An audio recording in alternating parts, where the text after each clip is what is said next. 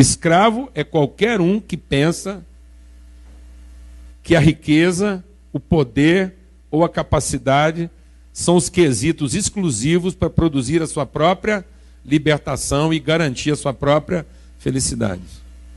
Escravo é qualquer um que, deixando de pensar como quem tem para oferecer, passa a pensar como quem tem para receber. Escravo é aquele que está fazendo de tudo para não ter que fazer nem a obrigação para ganhar mais do que merece. Ele sempre agradece a Deus, primeiro, a saúde que Deus deu para ele, para ele ter tido saúde para ter chegado naquele lugar que ele chegou. Depois ele agradece as oportunidades que Deus deu para ele saúde e oportunidade para ele conseguir tudo o que ele conseguiu. E depois ele agradece a disposição, o vigor, o ânimo que ele tem para ser o cara agarrado e conquistador e empreendedor. Isso são características, explicar para você. Isso são características de escravo. Então tem muita gente conversando com Deus, agradecendo características de quê? De escravo.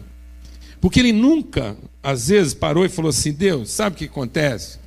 Na verdade, eu não tinha toda a saúde que eu pensava que eu tinha. Eu não sou esse cara sagaz e tão preparado para a vida igual eu imaginei que eu era. E nem também tive toda a disposição que eu precisava ter para todas as coisas que eu cheguei aqui. Eu te agradeço porque o Senhor me instruiu. O Senhor me deu sabedoria.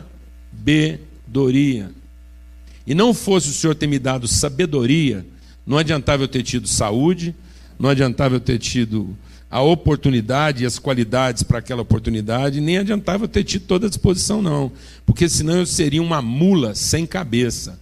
Uma mula saudável, ágil e disposta, mas sem cabeça.